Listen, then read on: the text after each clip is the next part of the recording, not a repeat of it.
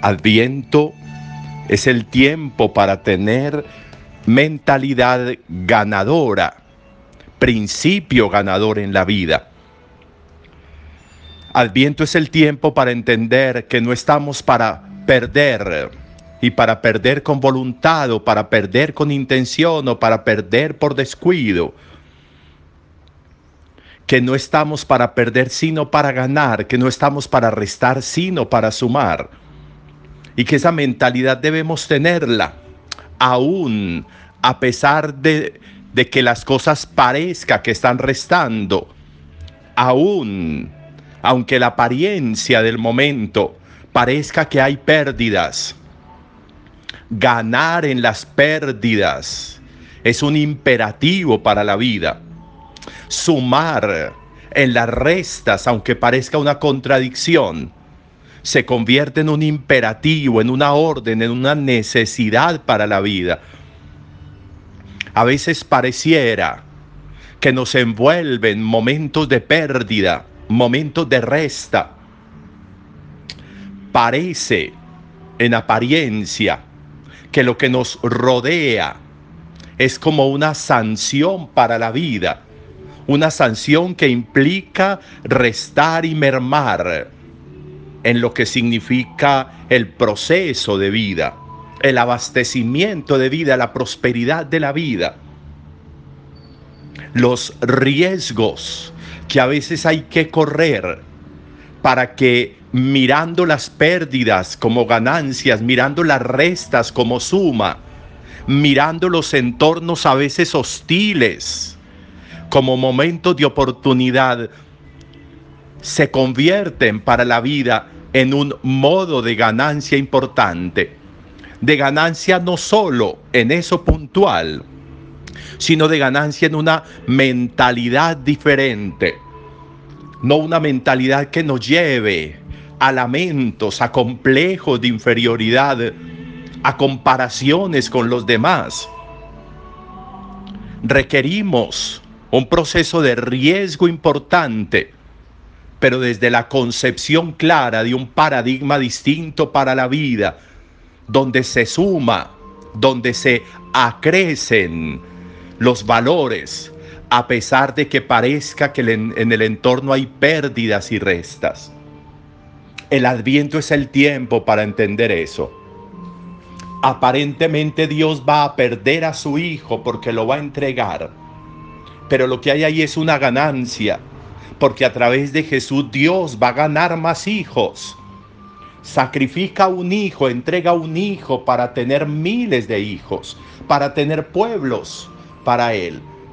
Una aparente pérdida con una enorme ganancia detrás de ella. Va a entregar a su hijo y a su hijo de una manera aparentemente deteriorante porque va a nacer en un pesebre, va a nacer con un padre putativo, va a nacer en un rincón, va a nacer en una oscuridad. Pero todo va a ser el comienzo. Y hasta allí, hasta ese lugar que parecería un lugar degradable, hasta allí van a llegar pastores, hasta allí van a llegar los reyes, hasta allí va a llegar el oro, el incienso y la mirra, donde parecía que no podían llegar sino una mula y un buey. Hasta allí van a llegar oro, incienso, mirra, reyes, promesas. Hasta allí va a llegar todo. ¿Qué es lo que nosotros tenemos que hacer en las pérdidas? Hacer que a esas pérdidas lleguen momentos de plenitud. Hacer que esas aparentes pérdidas se llenen de razones importantes de un lenguaje subliminal que nos ayude a entender que en la pérdida lo que hay es una apariencia, porque lo que hay es ganancia.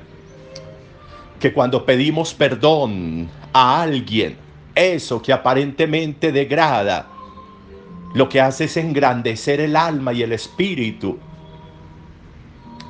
Que cuando somos generosos con el otro, no estamos perdiendo, lo que estamos es ganando en la generosidad. Porque cuando damos se nos da, cuando entregamos se nos entrega. Cuando entregamos uno, se nos devuelve el ciento por ese uno, como dice el Evangelio. Hay ganancia detrás de la pérdida, hay suma detrás de la resta. Eso es lo que nos dice Dios. Y eso es lo que nos dice Dios con Jesús y que lo, lo, que nos dice Jesús en el Evangelio. Cuando de nuevo aparece esa parábola que pareciera una contradicción, pero en el lenguaje de lo que estamos hablando no hay ninguna contradicción. ¿Quién que tiene 100 ovejas y se le pierde una, no deja las 99 y se va detrás de la perdida? Una contradicción, una contradicción desde lo humano, desde lo humano, que ve con un filtro de pérdidas las cosas, pero no con el filtro de Dios, que no quiere perder absolutamente nada no quiere perder a nadie. Y por eso arriesga 99 para ganar eso que está perdido. Las 99 están ganadas. Hay que ir por lo que está perdido. Como lo que nos sucede en la vida. Muchas veces el no está seguro, vamos por el sí. El no ya lo sé. Vamos y buscamos el sí. Eso es lo que requerimos en la vida, ir tras el sí. Ya tenemos muchos no sumados, ya tenemos muchos no como una certeza aparente. Pues vamos por el sí, eso hizo Dios, fue por el sí, a recuperar esa oveja perdida y la encontró. Y el pastor vino con ella sobre los hombros muy feliz porque la había recuperado. Detrás de la pérdida, nosotros siempre vemos ganancia. Detrás de la resta, siempre nosotros vemos suma porque no nos quedamos en el momento, en lo epidérmico, en lo aparente. Nos quedamos y pasamos a lo trascendente, a lo enorme, a lo que es para toda la vida, a lo que no solamente va a dar una sonrisa hoy, sino lo que para siempre va a dar satisfacción en el alma y en el corazón. Eso es adviento, para eso es adviento. Solo el amor por Dios, solo el amor por nosotros, solo el amor por la humanidad es capaz de transformarlo todo, absolutamente todo. Buena lección para el adviento. Vamos avanzando en la segunda semana del adviento. Aprovechemos este tiempo, descubramos el sentido de este tiempo, para que cuando llegue la Navidad, sin que la adelantemos, cuando llegue la Navidad encontremos la plenitud de lo que hemos avanzado y construido en este adviento. Un buen día para todos.